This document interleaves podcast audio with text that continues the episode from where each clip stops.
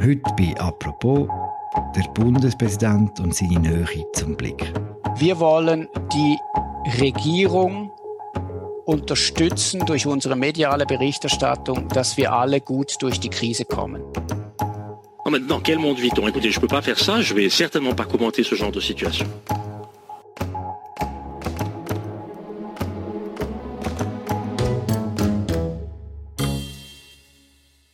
Bundesbahn ist in heller Aufregung. Am Wochenende ist herausgekommen, dass der Kommunikationschef von Alain Berset während der Corona-Pandemie regelmäßig vertrauliche Informationen an Mark Walde geschickt hat. Er ist CEO vom Ringe-Konzern, der unter anderem der Blick rausgibt. Die entscheidende Frage ist jetzt, was hat der Alain Berset von dem gewusst? Und hat der Bundespräsident während der Corona-Zeit mit gesteckten Informationen die Politik vom Bundesrat beeinflusst?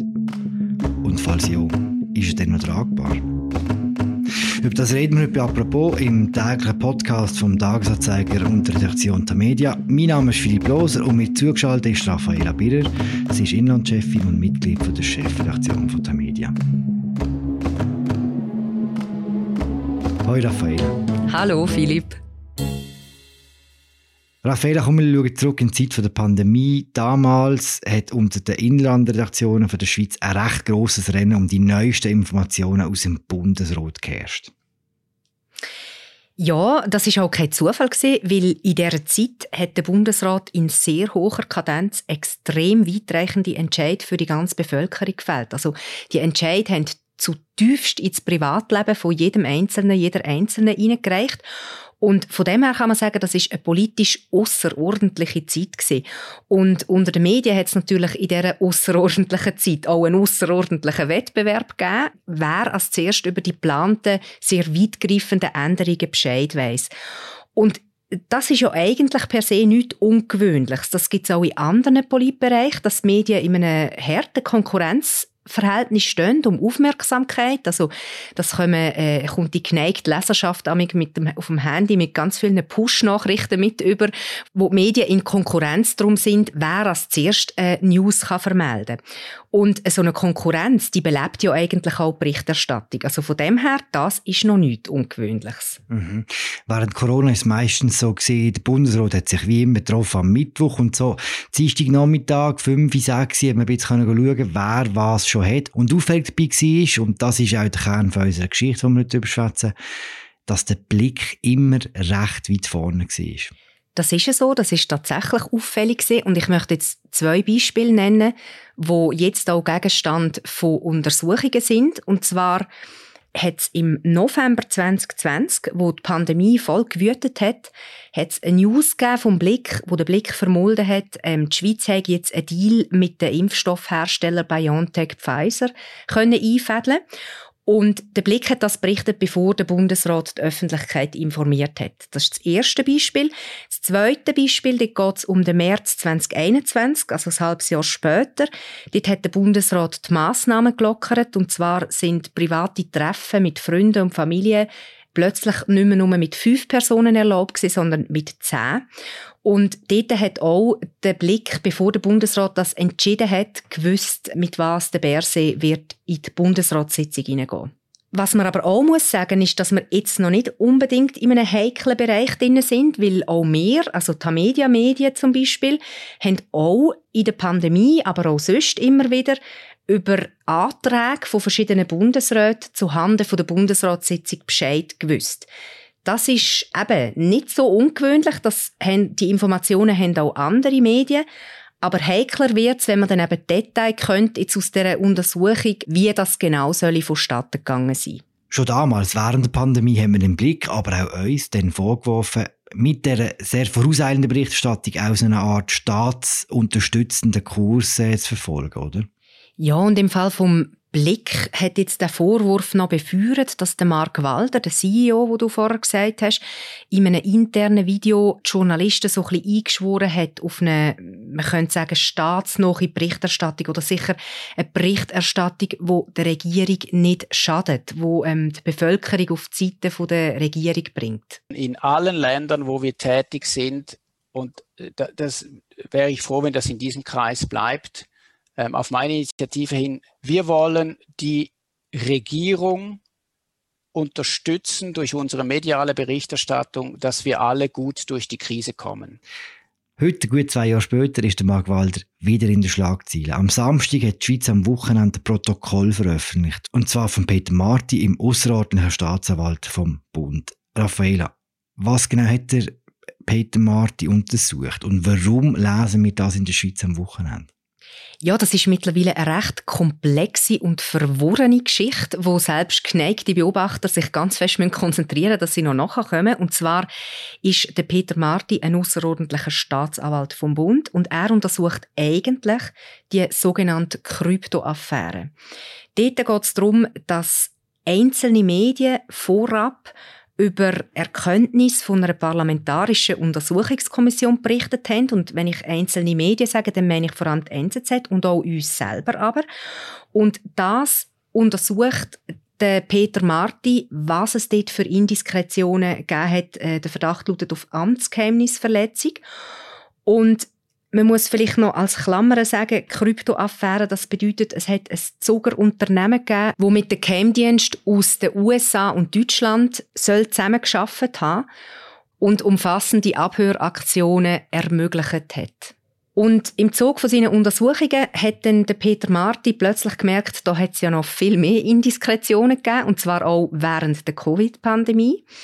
Und dort ist dann schnell der Peter Launer, wo du vorher schon gesagt hast, Philipp, das ist der ehemalige Kommunikationschef vom Gesundheitsminister Alain Berset, wo eben schnell der Peter Launer in Fokus geraten ist.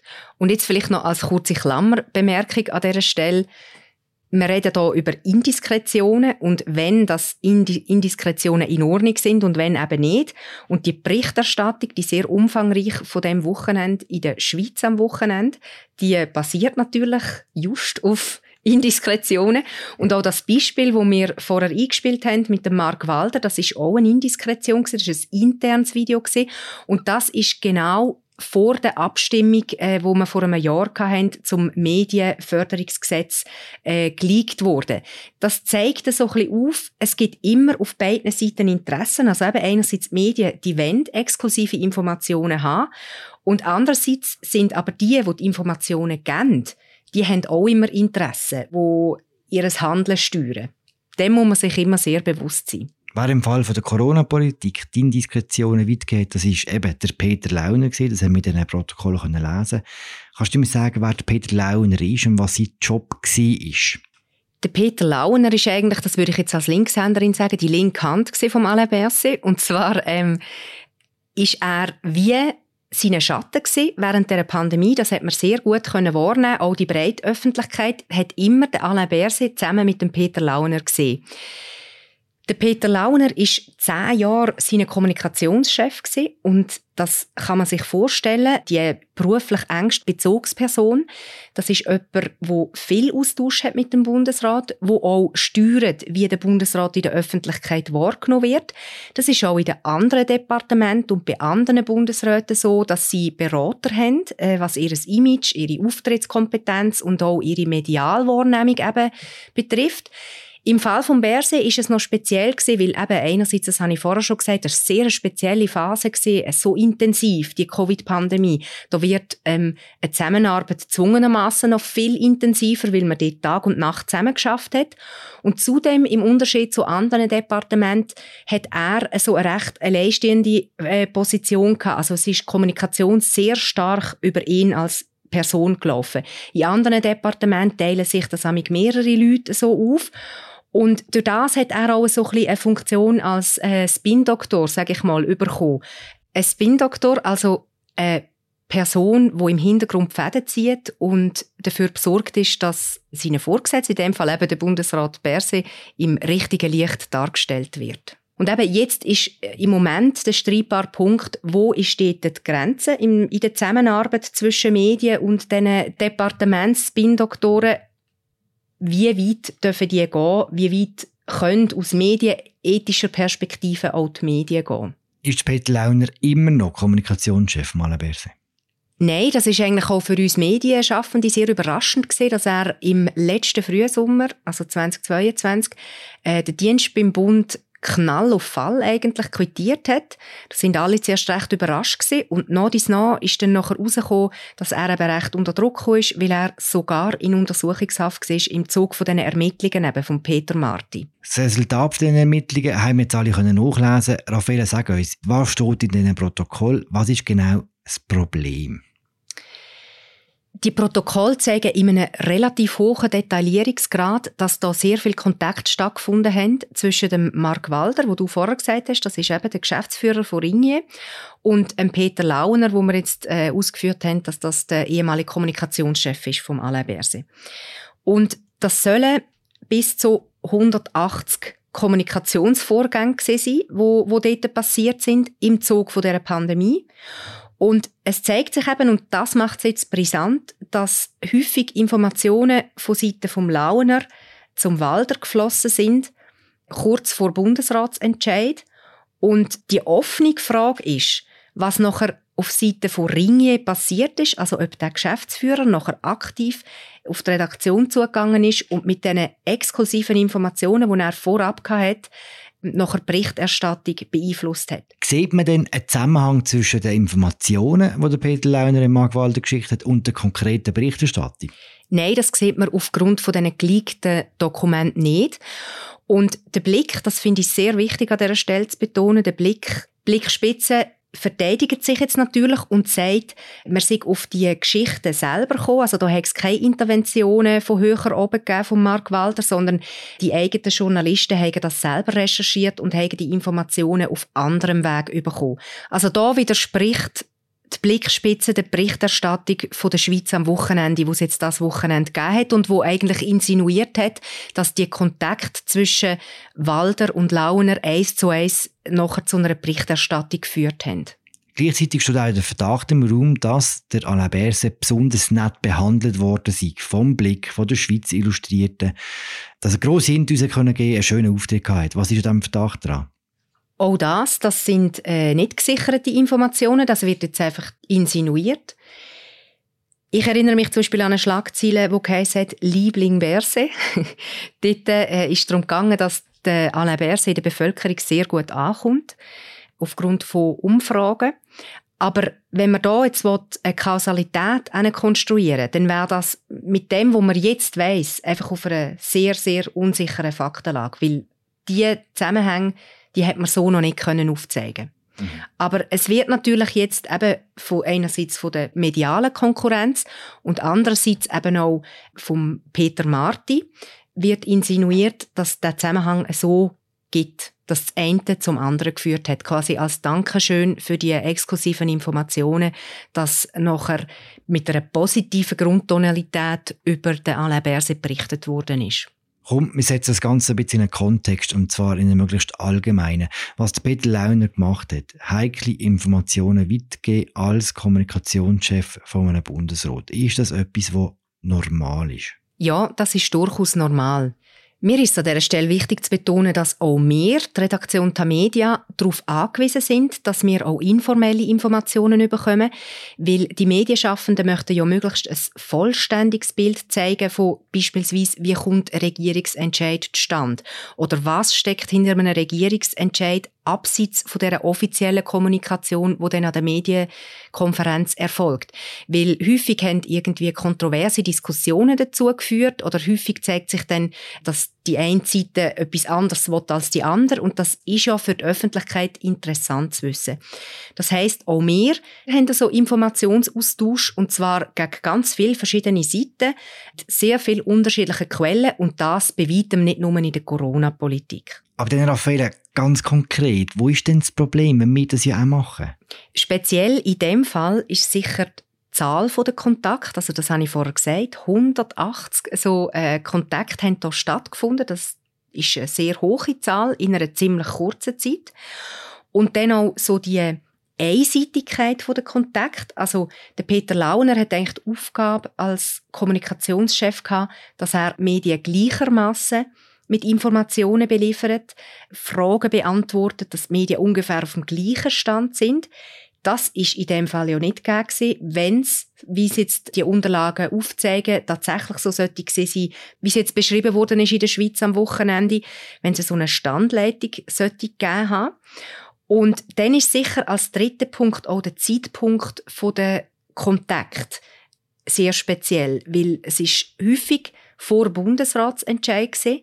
Das heißt, wenn der Blick nachher vorab berichtet hat, dann hat das durchaus einen Einfluss gehabt, einerseits, wie in der Öffentlichkeit diskutiert worden ist und das lässt sich jetzt nicht nachweisen, aber wie in der Öffentlichkeit diskutiert wird, das wirkt sich ja auch ein Stück weit darauf aus, wie nachher im Bundesrat diskutiert wird. Also gerade in der Covid-Pandemie hat es ja zeitweise sehr hohen Druck gegeben, dass gelockert wird.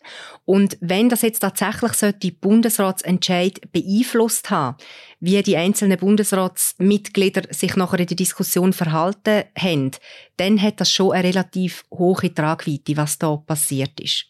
Im Bundesrat sitzt nicht der Peter Launer, im Bundesrat sitzt der Alain Berset. Seine Rolle ist entscheidend in dieser ganzen Frage. Was sagt er dazu? Der Alain Berset hat sich am Wochenende schon dazu geäußert, und zwar im Westschweizer Fernsehen. Er hat vor allem in seiner Stellungnahme darauf fokussiert, dass es skandalös sei, dass es jetzt die Indiskretionen gegeben hat, also dass die Einvernahmen, die Mailprotokolle und so weiter, dass die an die Medien gelangt sind. Stellen Sie sich die Situation vor. Ich müsste jetzt damit beginnen, mich zu illegalen Leaks zu äußern. Ich muss sagen, dass dies ein ziemlicher Skandal ist, da derzeit ein Strafverfahren läuft, das nicht gegen mich gerichtet ist.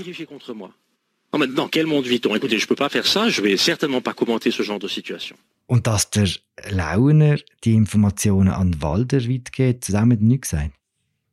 Nein, zudem hat er sich sehr wortkarg gegeben. Er dürfe das nicht wissen.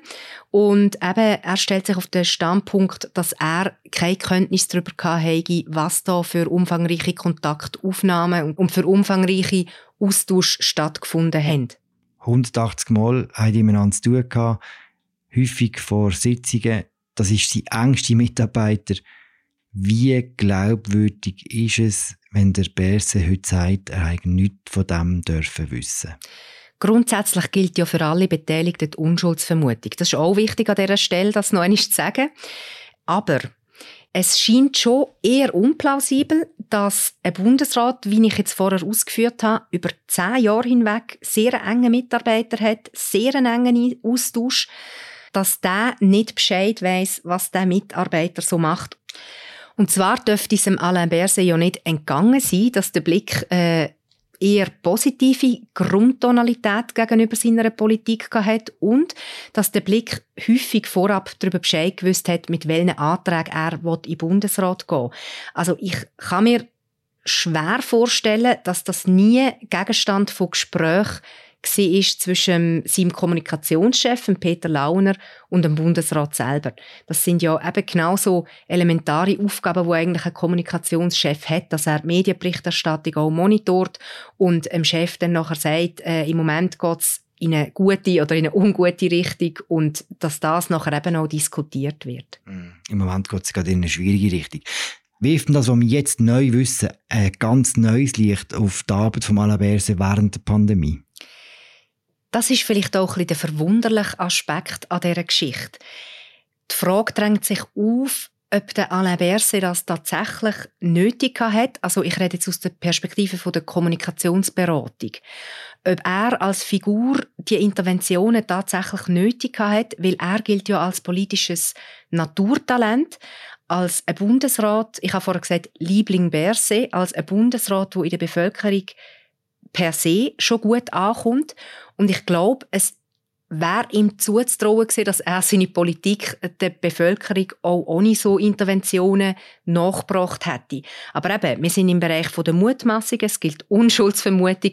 Ähm, es ist ja nicht klar, dass er von dem etwas gewusst hat. Was würde es staatspolitisch bedeuten, wenn man herausfinden würde, dass der Berse das alles gewusst hat?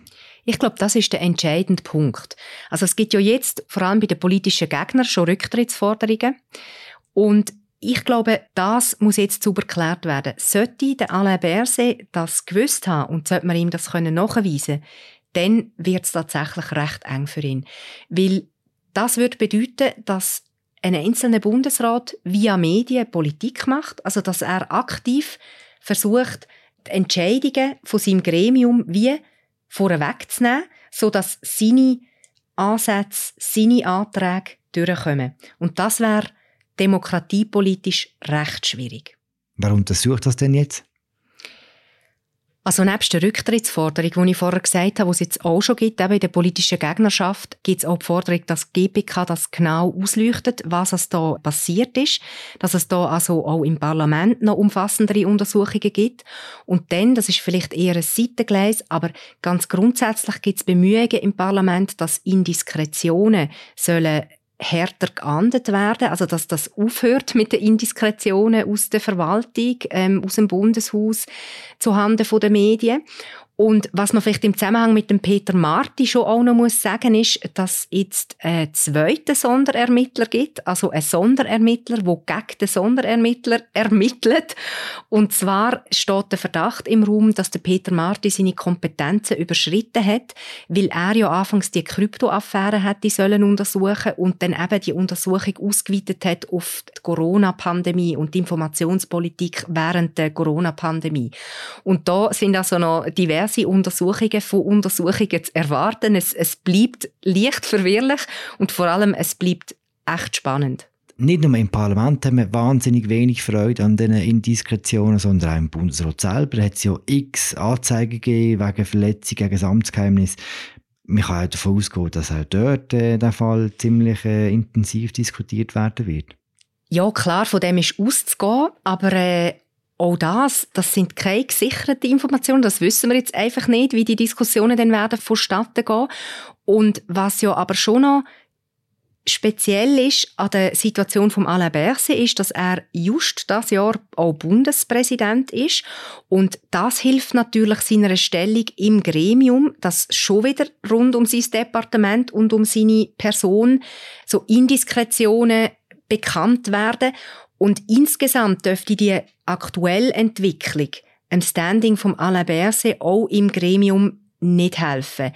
Äh, ich erinnere daran, im Dezember bei den beiden Bundesratswahlen, wo Albert Rösti und Elisabeth Baumschneider neu gewählt worden sind, ist er ja auch zum Bundespräsident gewählt worden. Er hat aber ein sehr schlechtes, um nicht zu sagen blamables Ergebnis gemacht dort. Das heißt, er ist eigentlich schon geschwächt in das Jahr gestartet und das Jahr fährt jetzt für ihn an mit einer neuen Affäre rund um sein Departement. Es ist ja nicht zum ersten Mal, dass es Rücktrittsforderungen gibt gegen alle BS, gegen andere Bundesrätinnen und Bundesräte. Aber wenn man jetzt die ganze Geschichte anschaut, all das, was wir wissen und das, was wir nicht wissen, kann man sagen, dass in der jüngeren Schweizer Politikgeschichte selten jemand so ernsthaft in Bedrängnis gekommen ist, wirklich zurückzutreten, wie jetzt der Alain Berset. Ja, also man kann sagen, dass im Fall vom Alain Berset jetzt sehr viele ungute Faktoren zusammenkommen. Und zwar hat er ja in der letzten Zeit mit mehreren Affären so aus dem privaten Bereich von sich reden gemacht. Ich erinnere, er ist erpresst worden. Er hat sich als Pilot betätigt in französischem Luftraum. Es hat eine Posse gegeben um eine 5G-Handyantenne in seiner Gemeinde, wo er sich dagegen gewehrt hat das kann man sagen, ist ja alles mehr oder weniger im privaten Bereich gewesen, aber das, was jetzt dazukommt, ist zutiefst politisch und zutiefst verwoben mit seiner Amtsführung, mit seinem Amt. Das macht es jetzt für ihn noch eines schwieriger. Kommt dazu, dass jetzt mit der Elisabeth Bohm-Schneider, das habe ich vorher gesagt, wieder eine welsche Bundesrätin gewählt worden ist. Im Moment hat SP 2 Welschisitz und die Latinischschweiz ist in der Mehrheit im Bundesrat. Das hat so oder so den Druck auf den Alain Berse, wo eben mit einem schlechten Resultat zum Bundespräsident gewählt worden ist, sowieso erhöht. Und jetzt noch das, also es ist tatsächlich mittlerweile relativ dünne Luft für den Alain Berse.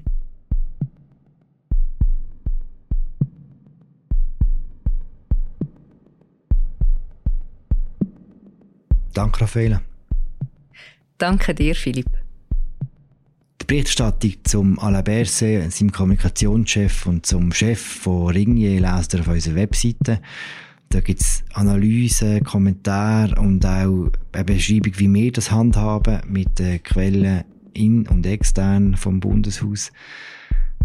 Danke, dass ihr zugelassen habt. Das ist die aktuelle Folge von «Apropos».